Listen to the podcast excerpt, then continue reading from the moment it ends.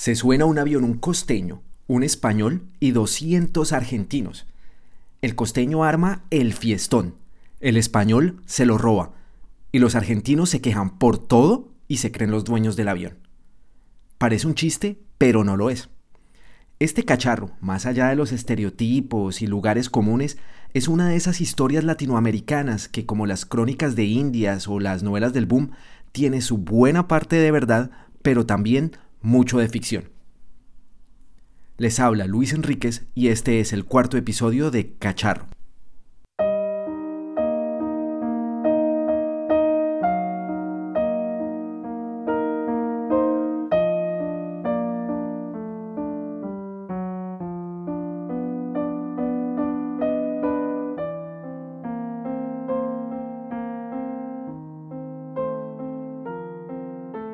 Familias caribeñas son familias muy, muy creativas. Las historias eh, nacen, crecen y uno no sabe cómo se desarrollan. Uno no sabe qué es lo que es verdad y qué es lo que es mentira.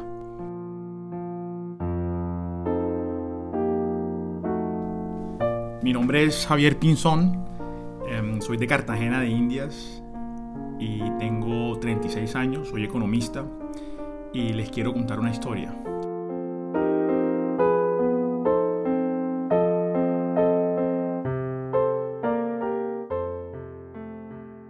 En el 2004 yo tenía 20 años.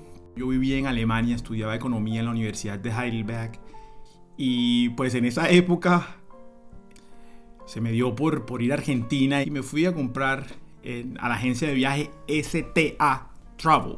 Me acuerdo perfectamente en la esquina del Uniplatz, donde está la universidad.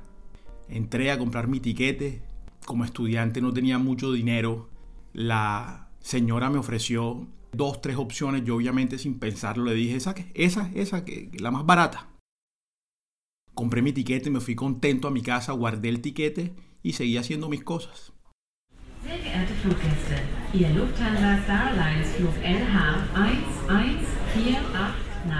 Llegó el día del viaje, viajé de Heidelberg a Frankfurt, le muestro el tiquete a la señora del counter y la señora hace una cara que yo nunca me voy a olvidar. Una cara como, este pelado, ¿qué carajo se le pasó por la cabeza al comprar este tiquete? Cuando yo vi esa cara, yo pensaba que había, me habían vendido un tiquete que no era.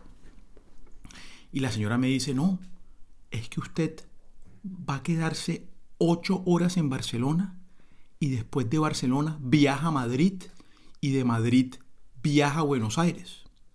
Pues a mí obviamente no me pareció ningún tipo de... Con 20 años yo digo, listo, me voy para Barcelona, no hay problema, ocho horas me quedo en Barcelona. Pero evidentemente cuando estaba en Barcelona sí me di cuenta de la idiotez que cometí al comprar yo ese tiquete, seguramente por ahorrarme 15 euros. Hasta aquí todo más o menos normal. Un joven colombiano que estudia en Alemania se compra un pasaje para ir a ver a su familia que vive en Argentina y tiene que hacer una escala de 8 horas en un aeropuerto español. Esto puede parecer normal ahora, pero hasta hace poco era impensable. El mundo se nos está haciendo cada vez más pequeño y parece más cierto que estamos viviendo en la famosa aldea global. Sin embargo, nada se asemeja menos a una aldea que un aeropuerto. En medio de tanta hiperconectividad, todo el mundo anda a las carreras, nadie se conoce y la mayoría de los que pasan por ahí no se quedan más de unas cuantas horas. Aún así, como escucharemos a continuación, es a veces en los fallos del sistema que se hacen las mejores conexiones. Llegué a Barcelona y recuerdo que antes de montarnos en el último avión que salía de Barcelona a Madrid, nos anunciaron que el vuelo a Buenos Aires no iba a salir esa noche. Llegamos a Madrid, nos montaron en unos buses, llegamos a un hotel y nos encontramos con que habían muchas personas, todas con acento argentino, quedándose en varios días. Y eso me preocupó. Comencé a hablar con la gente y le preguntaba, bueno, ¿y ustedes qué hacen acá? No, es que nos dicen que nos vienen diciendo casi cuatro días que los vuelos a, Buenos Aires están teniendo problemas técnicos.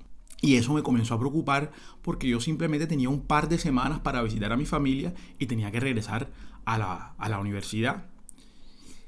Total es que el día siguiente nos prometieron que teníamos que estar a las 7 de la mañana en la puerta del hotel porque nos venían a buscar los, buses que nos iban a llevar al aeropuerto de Barajas y, y teníamos los vuelos supuestamente a las 10 de la mañana dirección a Buenos Aires.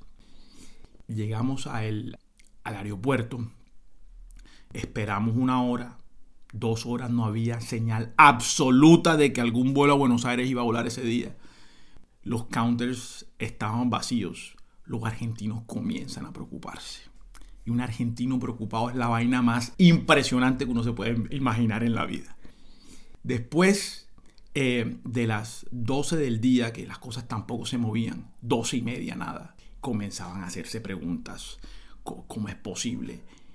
Los argentinos comenzaron, pues como es de costumbre en los estadios argentinos, a, a gritar y a entonar cánticos en contra de los funcionarios de, la aerolínea. Si se hubiesen imaginado lo que estaban contando de ellos en esos momentos.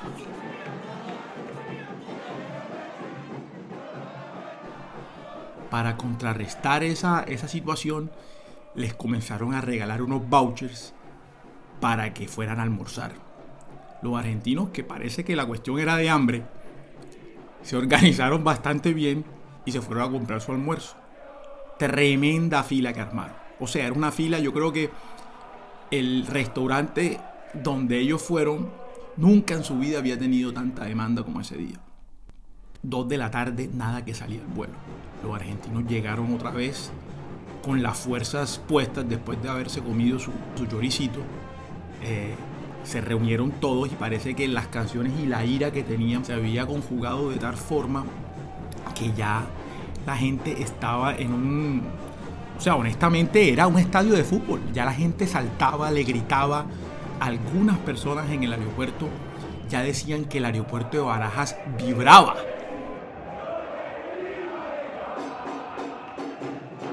Era una cosa impresionante. Honestamente, yo creo que sí fue así.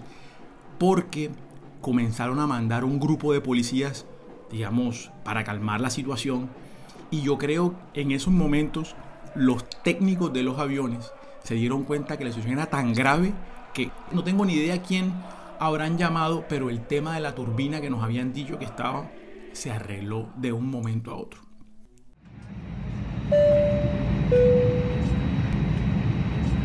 Les recordamos que todos los equipos electrónicos deben estar apagados o en modo avión. Para el despegue, el equipaje de mano debe estar guardado en los compartimentos superiores o bajo el asiento delante de ti y las mesas deben estar aseguradas. Y entonces nos montamos en el, en el vuelo y obviamente de ahí eso no valía ni reserva, ni cuál es el puesto, no, nada de eso. Ahí cogió la gente y ya dieron por hecho de que esto era un relajo y se montaron en el puesto que sea. Ya obviamente después de estar casi un día con la gente, todo el mundo identificaba, este es el costeño, el colombiano, el costeño, el colombiano. Y yo obviamente también pues había hecho mi, mi bonchecito, mi grupito. Eh, y cogimos un lugar privilegiado en, esos aviones que anteriormente el que estaba más cerca de, del televisor, de la pantalla del televisor, que uno podía pues poner las piernas como se le daba la gana. Y ahí estábamos nosotros con el grupito y pues todo el mundo, pues todo el mundo me identificaba, el costeño, el costeño. Y de pronto llegan de atrás un grupo de personas, me tocan el hombro y me preguntan, che, vos sos de Cartagena.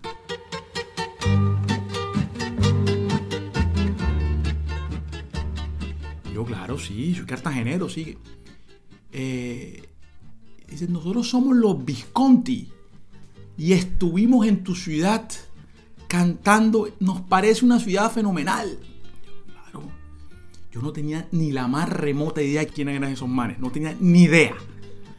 Eh, total, es que estos señores sacaron sus guitarras y comenzaron a cantar Noches de Cartagena.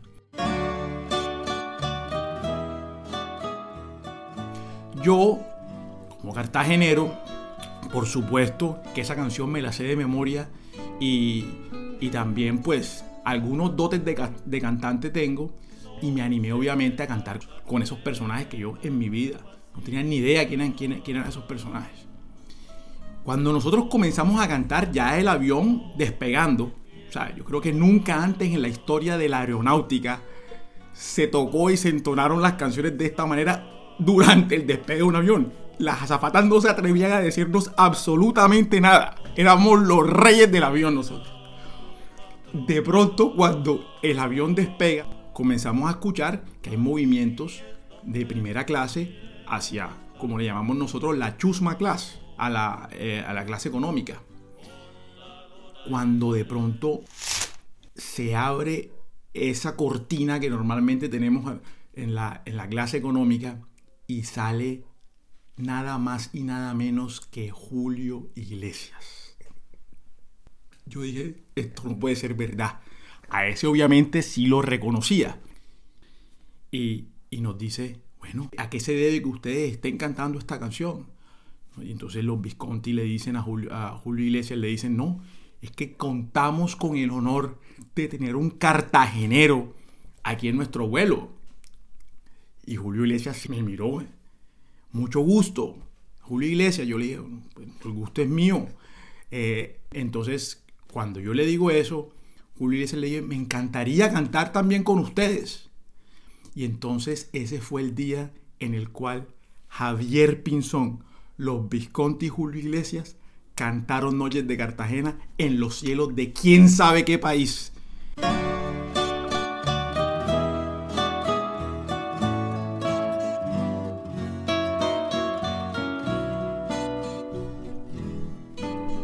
Javier sigue haciendo conexiones internacionales, pero ahora trabaja conectando empresas colombianas y europeas. Quisiera agradecer especialmente al Nene Fernández que nos permitió usar su versión instrumental de Noches de Cartagena del maestro Jaime R. Chavarría para la introducción de este episodio. También escuchamos la canción Paisajes colombianos de los Visconti. La grabación, edición y presentación de este episodio estuvieron a cargo de quien les habla.